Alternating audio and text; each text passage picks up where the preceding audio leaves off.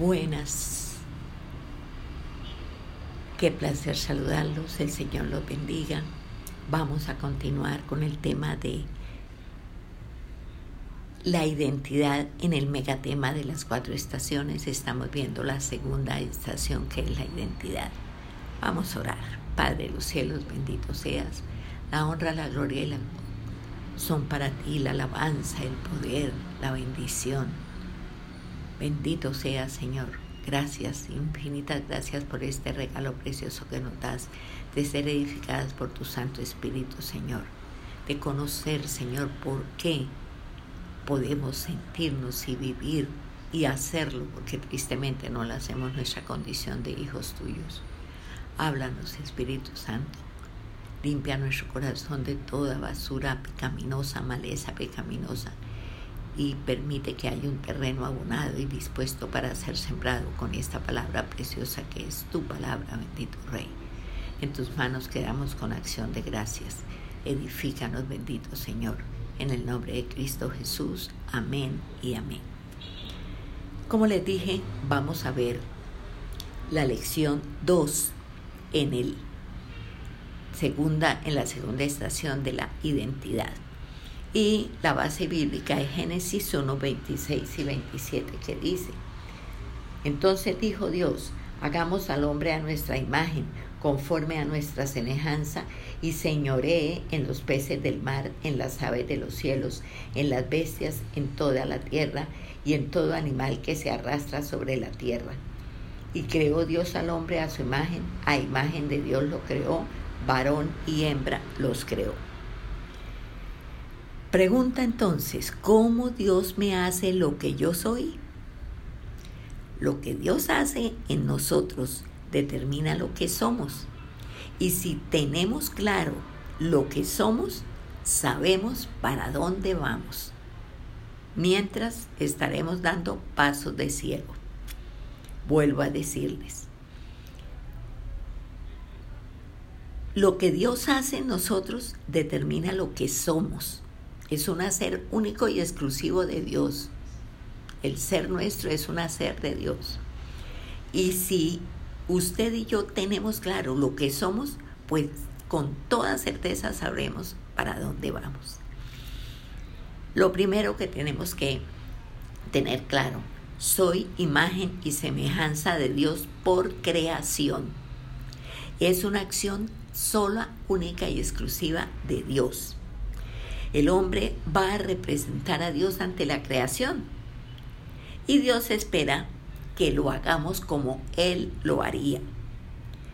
Mm, quienes vivieron esto a plenitud fueron Adán y Eva, porque hubo al principio total ausencia de pecado, total ausencia de pecado. Y ellos sí vivieron a plenitud esta, esta maravilla. ¿Por qué? Porque había una comunión y una unidad totales con Dios. ¿Qué es señorío? Es algo que Dios les mandó señoreen, les dijo. El hombre, creado y formado, porque ahí dice, hagamos al hombre a nuestra imagen y semejanza. Entonces, el hombre fue creado y formado, creado en la mente de Dios y formado por las manos de Dios y por razón de lo que es, hace. Miremos un pasaje aquí mismo en Génesis, de los versículos 9 al 15, para que tengamos en cuenta muchas cosas que de pronto nosotros no, no, no las, las hacemos una con esto de la creación del hombre. Dice a partir del 9, y dijo Dios, Júntense las aguas que están debajo de los cielos en un lugar y descúbrase lo seco, y fue así. Y llamó Dios a lo seco tierra y a la reunión de las aguas llamó mares y vio Dios que era bueno. Después dijo Dios, produzca la tierra hierba verde, hierba que dé semilla, árbol de fruto que dé fruto según su género, que su semilla esté en él sobre la tierra, y fue así. Produjo pues la tierra hierba verde, hierba que da semilla según su naturaleza, y árbol que da fruto cuya semilla está en él, según su género, y vio Dios que era bueno. Y fue la tarde y la mañana, el día tercero. Dijo Dios, haya lumbreras en la expansión de los cielos para separar el día de la noche y sirvan de señales para las estaciones y para los años.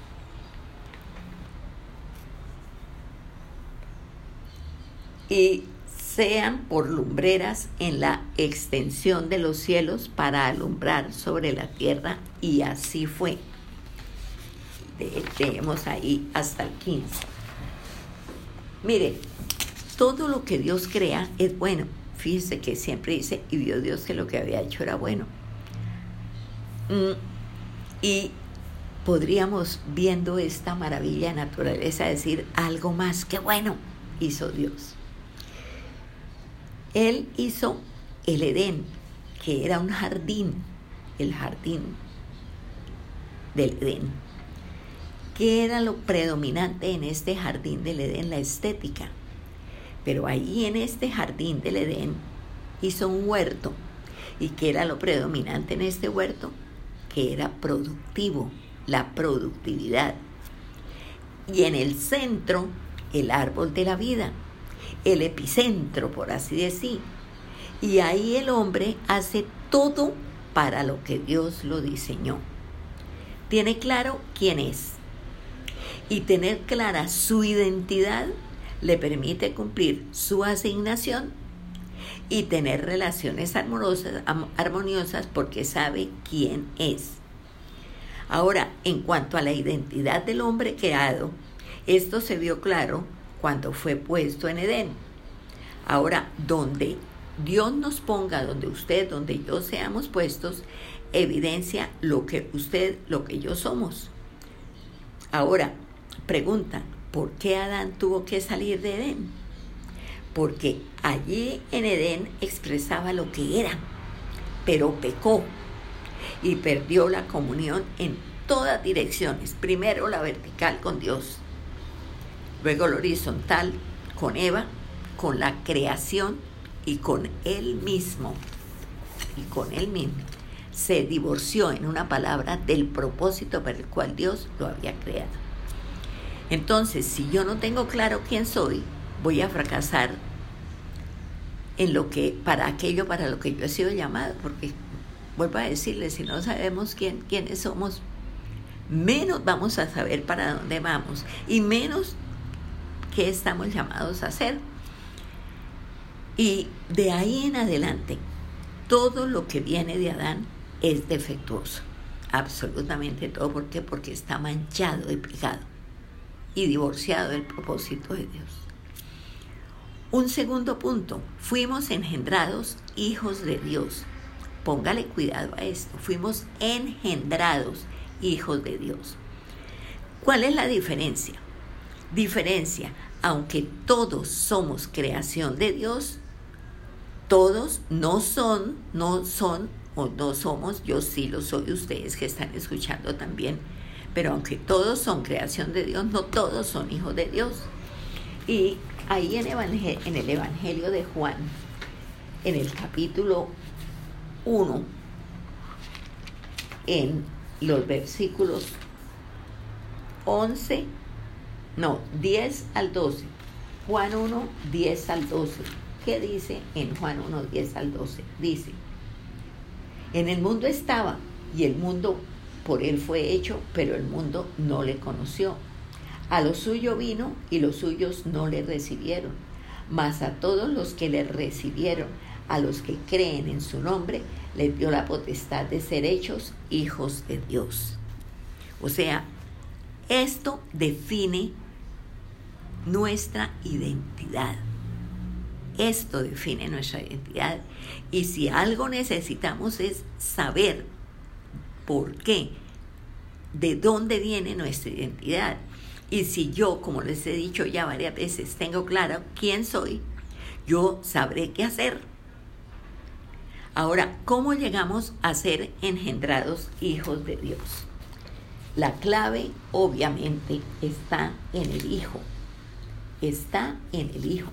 Miremos aquí Colosenses 1, versículo 16.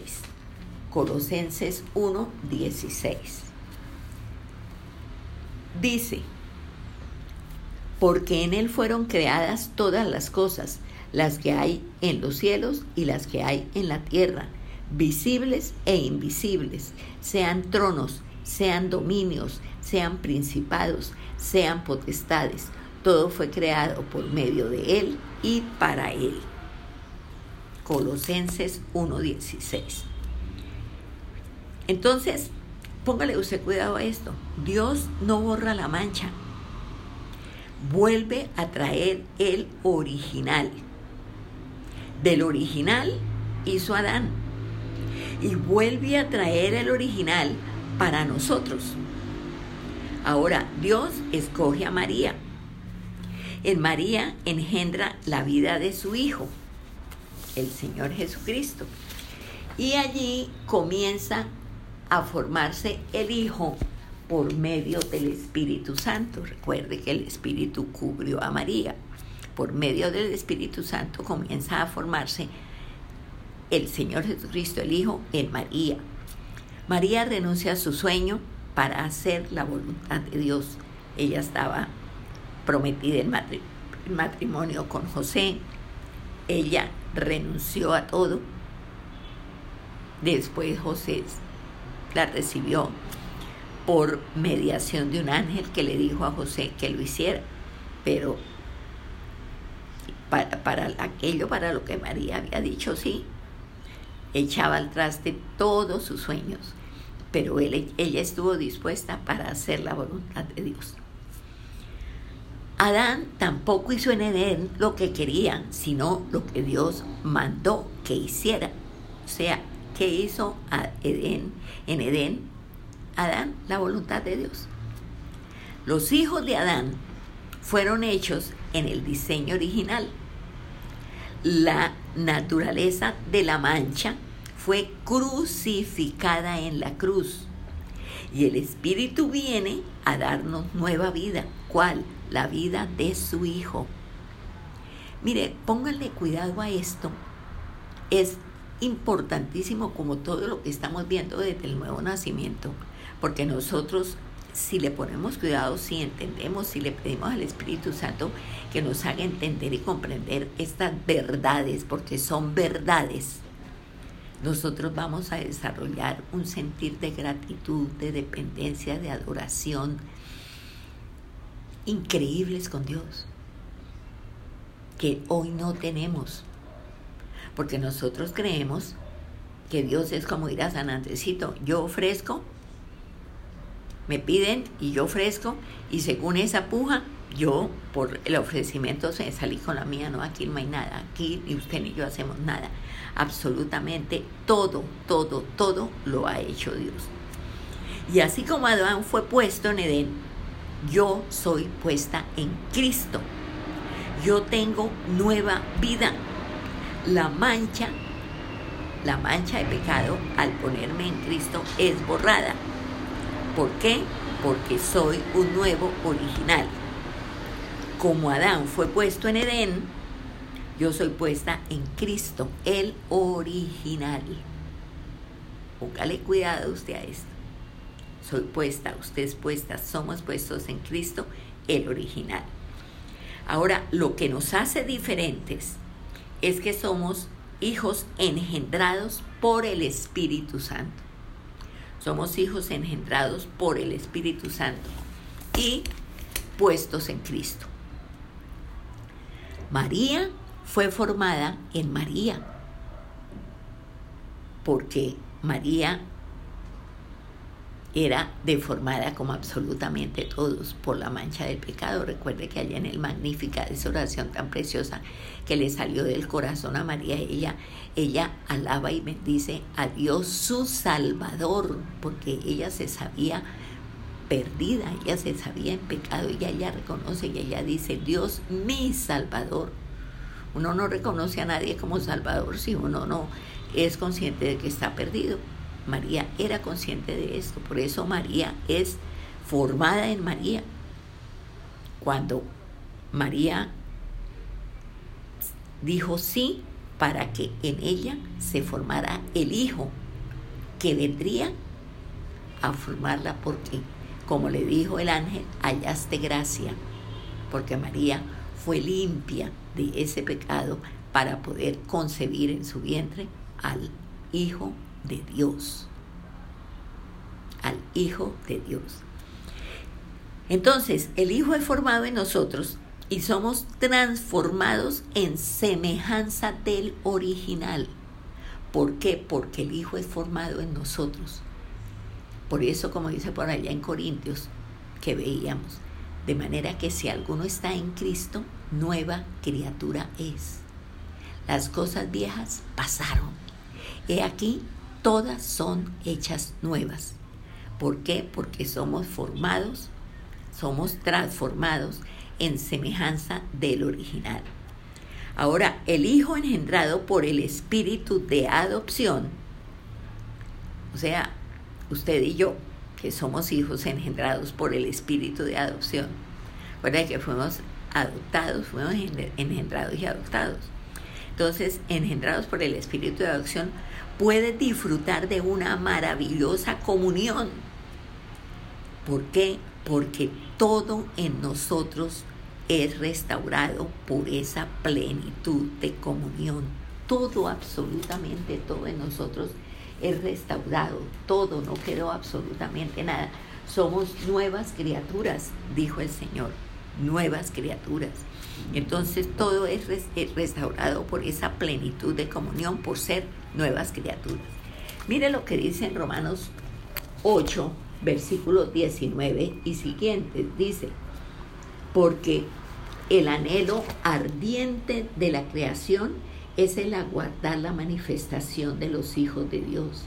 Por la porque la creación fue sujeta a vanidad, no por su propia voluntad, sino por causa del que la sujetó en esperanza, porque también la creación misma será liberada de la libertada de la esclavitud de corrupción a la libertad gloriosa de los hijos de Dios porque sabemos que toda la creación gime a una y a una está con dolores de parto hasta ahora. Y no solo ella, sino que también nosotros mismos, que tenemos las primicias del Espíritu, nosotros también gemimos dentro de nosotros mismos, esperando la adopción, la redención de nuestro cuerpo, porque en esperanza fuimos salvados, pero la esperanza que se ve no es esperanza, porque lo que uno ve, ¿a qué esperarlo? Pero si esperamos lo que no vemos, con paciencia lo aguardamos. Eso está, se leyó hasta el 25, del, de Romanos 8, del 19 al 25. Entonces, como lo acabamos de, de oír, de leer, la solución del medio ambiente es la manifestación de los hijos de Dios así tal cual. Solución del medio ambiente, la manifestación de los hijos de Dios. Que como hijos se sientan, se crean y vivan como hijos. Porque ya lo somos. Lo, que, lo, lo triste es que ni nos sentimos, ni nos creemos, ni vivimos como hijos. Y solo cuando nos establecemos en lo que Dios ha dicho que somos, que dijo Dios que éramos hijos de Dios, engendrados por el Espíritu. Entonces, ahí sí, Dios espera que su vida formada en nosotros salga y se establezca. Porque la, lo triste es eso, que solamente cuando nos establecemos en lo que Dios ha dicho, que somos hijos de Dios, engendrados por el Espíritu. Entonces, ahí sí, ahí sí, como ya estamos nosotros establecidos, entonces Dios espera que esa subida que fue formada en nosotros salga y se establezca y se muestre. Ya no vivo yo, Cristo vive en mí, decimos, pues hagamos lo cierto.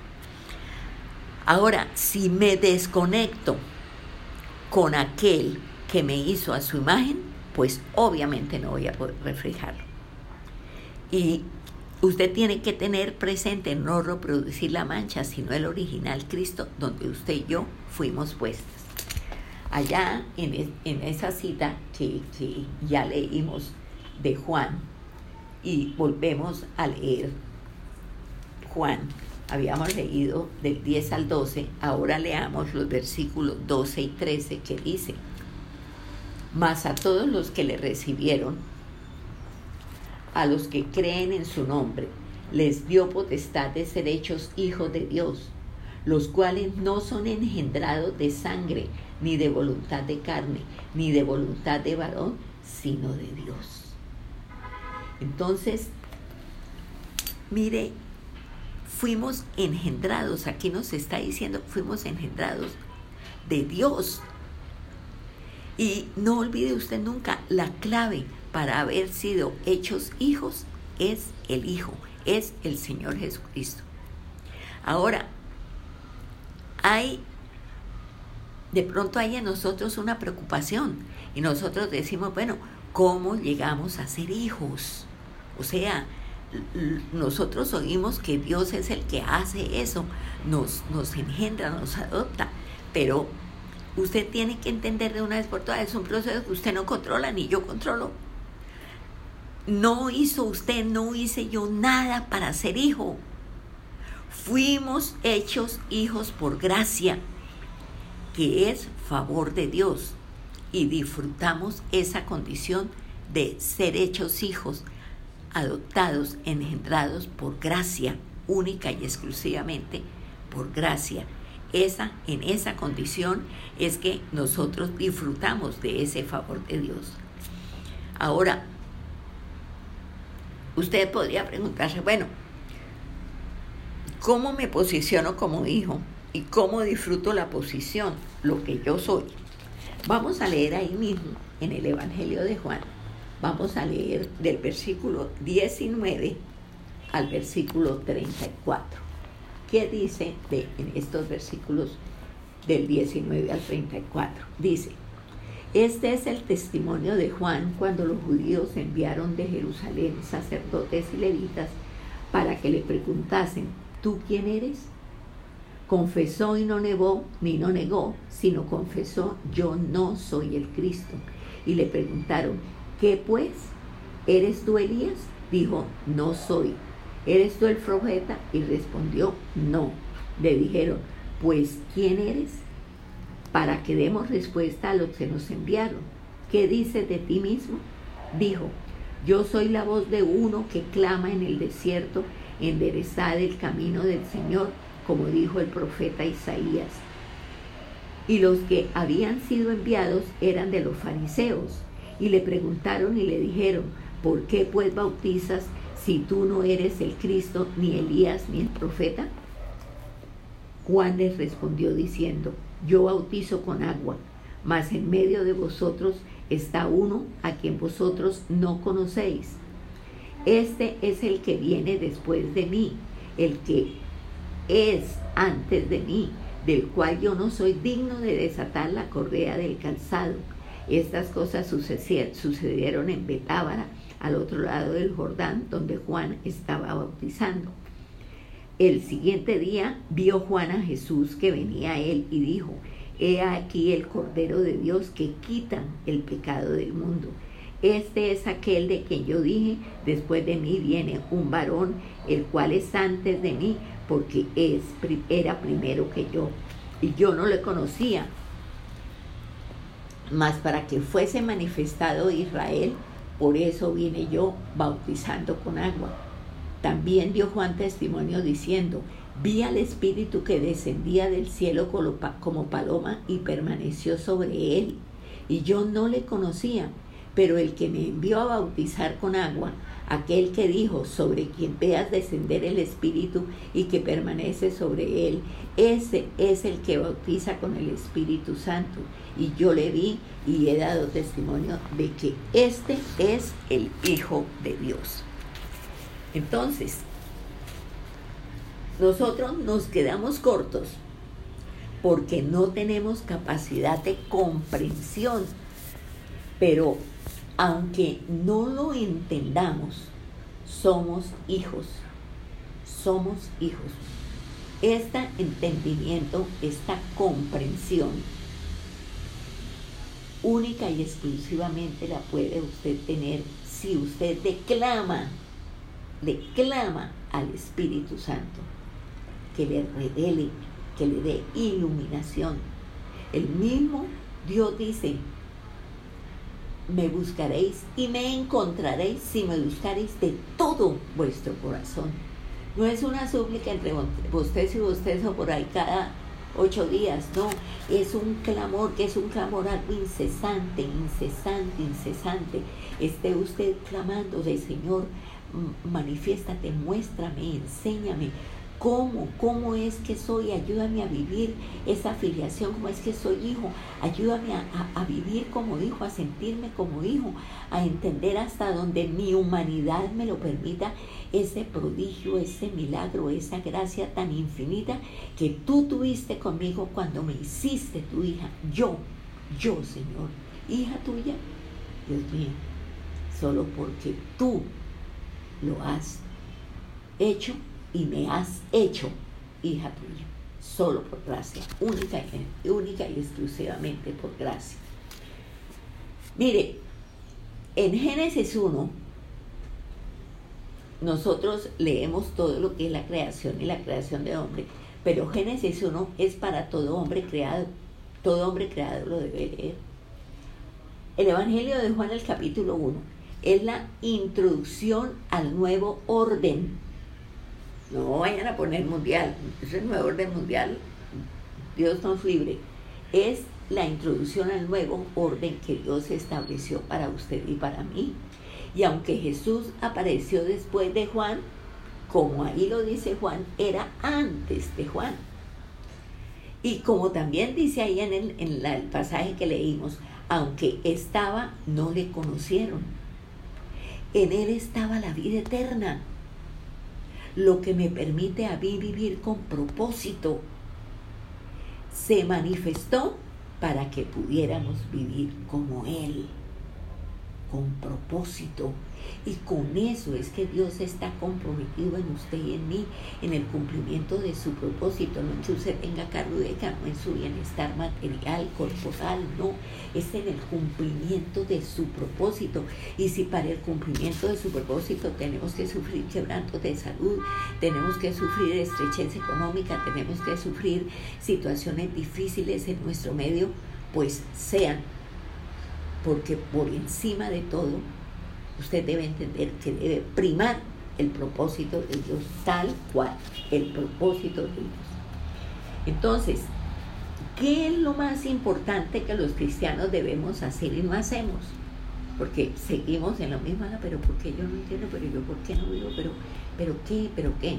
Mire, mire una respuesta para que usted vaya anclándose y vaya desde esta realidad vaya usted clamándole al Espíritu Santo que la habita. Empezando, ¿qué, qué, cómo es la pregunta? ¿Qué es lo más importante que los cristianos debemos hacer y no hacemos? Pero, ¿sabe una cosa? La sola pregunta evidencia el problema. La sola pregunta, o sea, es una pregunta incorrecta. Porque no es lo que debo hacer que no esté haciendo. Ese no es el problema, así nosotros creemos que no es sino lo que debo ser y no estoy siendo. Ese sí es su problema, ese sí es mi problema. Nosotros somos hijos de Dios. Y la verdad es que no nos compete sino cómo vivo mi realidad de hija. Lo otro, en la medida en que usted lo clame, lo pida, lo suplique, Dios se lo revelará. Pero ¿qué, ¿qué es lo que es competencia ahora para usted? ¿Cómo vive su realidad de hija? De hijo? Ahora, ¿lo merecíamos? ¿Merecíamos ser hijos? Por supuesto que no, pero lo somos. ¿Cómo me establezco yo en esa realidad? Vuelvo a decirle lo que le dije hace ratito. La clave para entender que soy hijo es el Hijo, el Señor Jesucristo. Entonces, usted tiene que entender son cosas que, en la medida en que, en que nosotros las entendemos, pues las vamos a poder vivir. Yo vivo como hijo cuando conozco al hijo. Póngale cuidado. Yo vivo como hijo cuando conozco al hijo. Por eso la Biblia está permeada de esa invitación permanente de Dios. Conóceme, conóceme, conóceme, conóceme. Que te conozcan a ti, el único Dios verdadero. Y a Jesucristo, a quien tú has enviado. Le pedía el Señor Jesucristo al Padre por nosotros. El, apóstol Pablo le oraba al Padre y le pedía que le diera espíritu de sabiduría y de revelación en el conocimiento de Dios. Ahí en Efesios, por allá en Colosenses, dice que podamos nosotros tener el, el, conocimiento y la sabiduría espiritual que necesitamos para poder de verdad vivir esta realidad gloriosa. Entonces, ¿cuándo empieza usted a vivir como hija? Cuando usted conoce al Hijo. Ahora, esto no es solamente conocimiento intelectual, no es conocimiento intelectual, es comunión íntima. Yo no puedo vivir como hijo si no conozco al Hijo. Y donde yo comienzo a conocer al Hijo, en esa comunión íntima que yo debo buscar y anhelar con todas mis fuerzas y buscarla y buscarla y buscarla eso es lo que me hace a mí realmente que yo pueda conocer al Hijo, esa comunión íntima. Ahora, nosotros vivimos una realidad pues natural porque esa la tenemos en el día a día.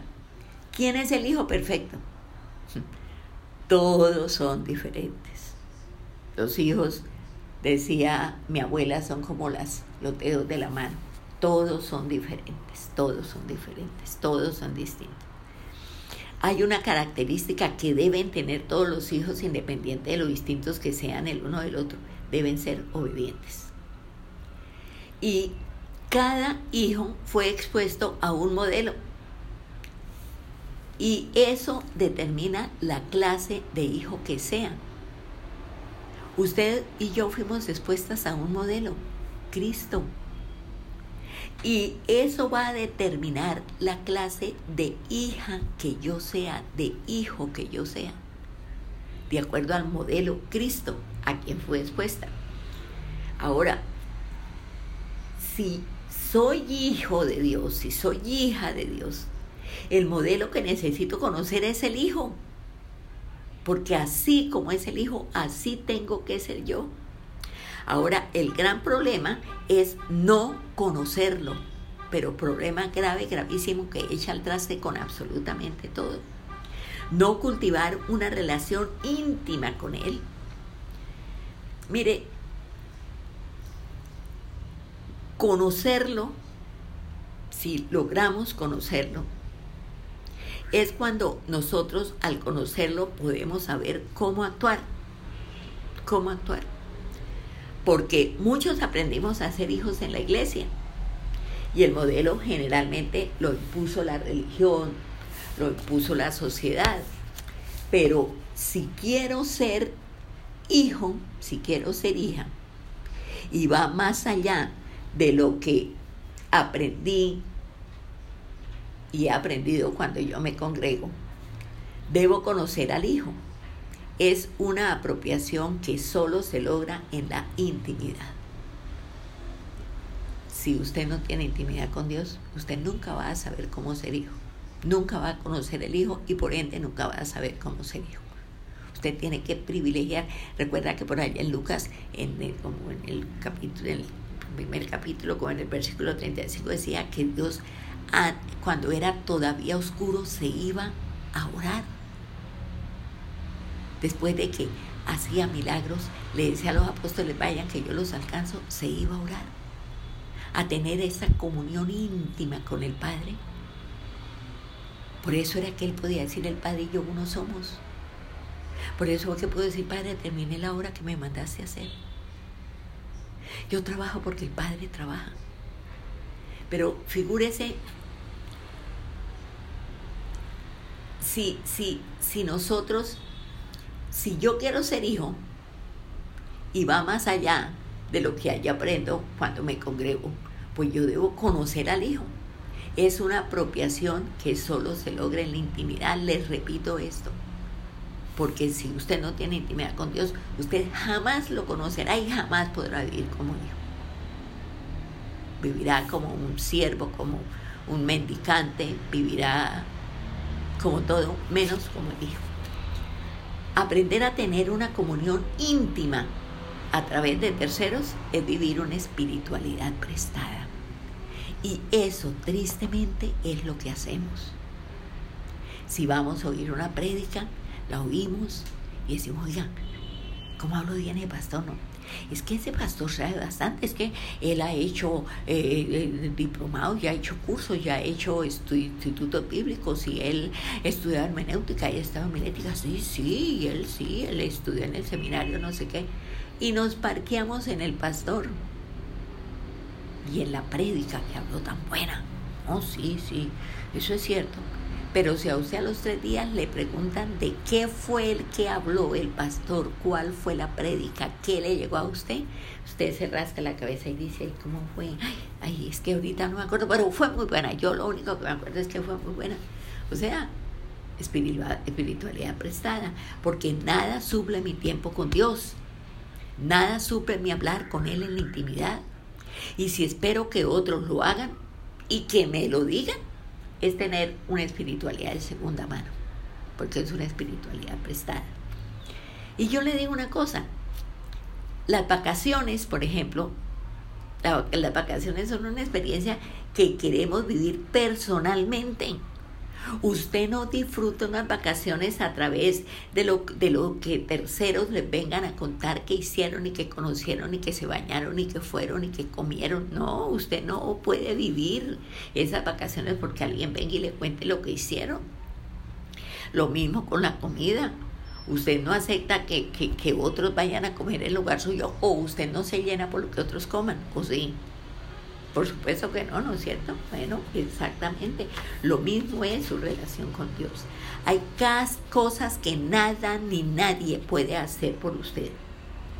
Mire, escuchar a Dios, por ejemplo, para conocerle, tiene que ser una experiencia de primera mano, no de segunda, de primera mano. Sí, debemos ir a la iglesia, debemos oír las prédicas, pero si usted va con el corazón abierto, Padre, ¿qué me vas a decir hoy a través de tu Hijo Jesús? ¿Cómo me vas a hacer entender esto a través del Espíritu que me habita? Háblame. Y si realmente nosotros hacemos así, estamos viviendo una experiencia de primera mano, no de segundo, de tercera mano. Entonces, usted aprende a vivir como hija, como hijo, en la comunión íntima con Dios. Punto. Y por eso es que tenemos un, concepto distorsionado de lo que es ser hijo, porque no hemos aprendido a ser hijos en el único lugar donde, donde lo conseguimos, en la intimidad. Usted debe conocerlo en la intimidad. ¿Qué significa esto? Esto equivale a dejarse usted amar por Él, a dejarse amar por Él. Eso es lo que significa.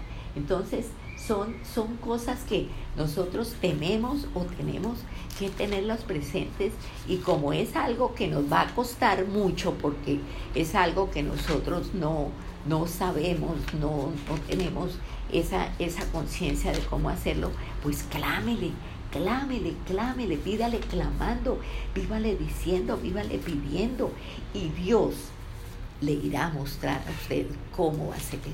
Téngala tenga la certeza que le va a mostrar. Mire, por ejemplo, lo que dice en Sofonías, en Sofonías 3:17. Mire esto tan hermoso. Dice, Jehová está en medio de ti, poderoso, él salvará, se gozará sobre ti con, con alegría, callará de amor, se regocijará sobre ti con cánticos Mire la relación personalísima que destila este versículo. Vuelvo a leérselo. Jehová está en medio de ti. No dice de, de, de ustedes, de vosotros, no. Jehová está en medio de ti. poderoso. Él salvará. Se gozará sobre ti con alegría. Callará de amor. Se regocijará sobre ti con cánticos. Mire, este es el Dios que se alegra de amarnos, que lo emociona tanto el amarnos, que Él que hizo la palabra calla de amor porque no encuentra palabras para manifestar el inmenso, ese amor, ese derroche de amor con el que Él nos ama a nosotros. Pero vuélvalo, ojalá apunte Sofonías 3:17 Ojalá lo saque usted ahí en, en, su cuaderno de apuntes, lo tenga y mire que es muy personal, muy individual, muy de tú a tú. Y este es el Dios que se alegra de amarnos. Y usted qué tiene que hacer? Lo primero es abra la Biblia con la expectativa de oír lo que Dios le va a decir. No nos va, el nos, el nosotros es muy gaseoso. Pero cuando yo lo hablo en primera persona, yo no tengo para dónde mirar porque estoy hablando me, estoy diciendo me, estoy buscando yo directamente a Dios. Entonces, abra la palabra con la expectativa de oír a Dios. Mire, por eso es que nosotros no vivimos como hijos de Dios, a pesar de que lo somos. Y no nos comportamos como tales, a pesar de que lo somos. Porque eh, siempre estamos prefiriendo una, una espiritualidad prestada y, por esto nos estamos perdiendo la realidad preciosa, gloriosa, maravillosa de vivir como hijos, como hijos.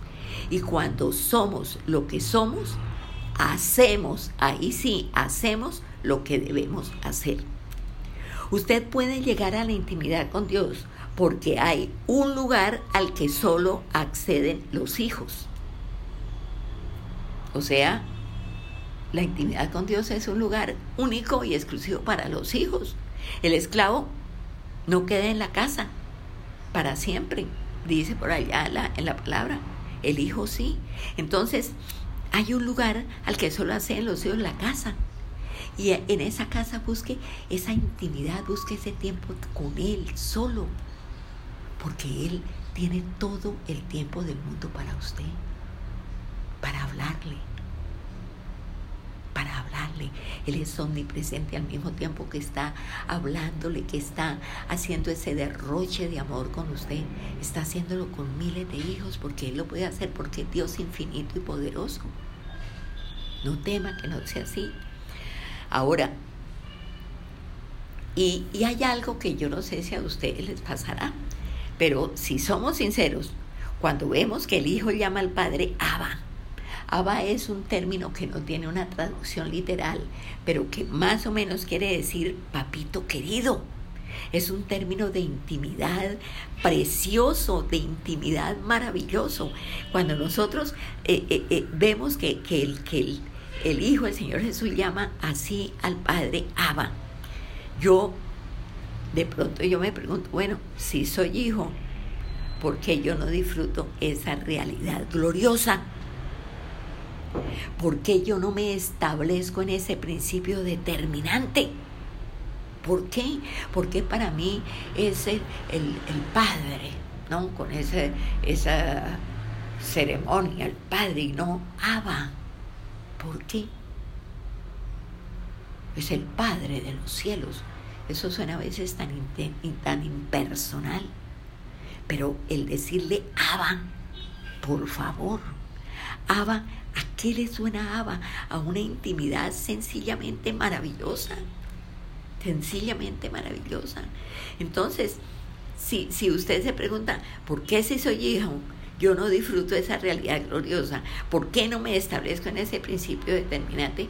Pues sencillamente porque usted todavía no tiene esa relación de hijo que le permita llamar al Padre Abba. Búsquela, porque el Padre quiere que usted le haga, le hable así, le diga, Abba Padre. Él quiere que usted lo haga. Ahora, mm, los fariseos nunca fueron hijos, ¿sabe por qué? Porque no quisieron conocerlo. Así de sencillo. No quisieron conocerlo, nunca fueron hijos. Y nosotros quizá hoy podamos hacer algo porque nos hemos quedado por años en dogmas religiosos. Esos dogmas religiosos generalmente nos dicen qué hacer y qué decirle al Señor que queramos, ¿no es cierto? Necesidades. Y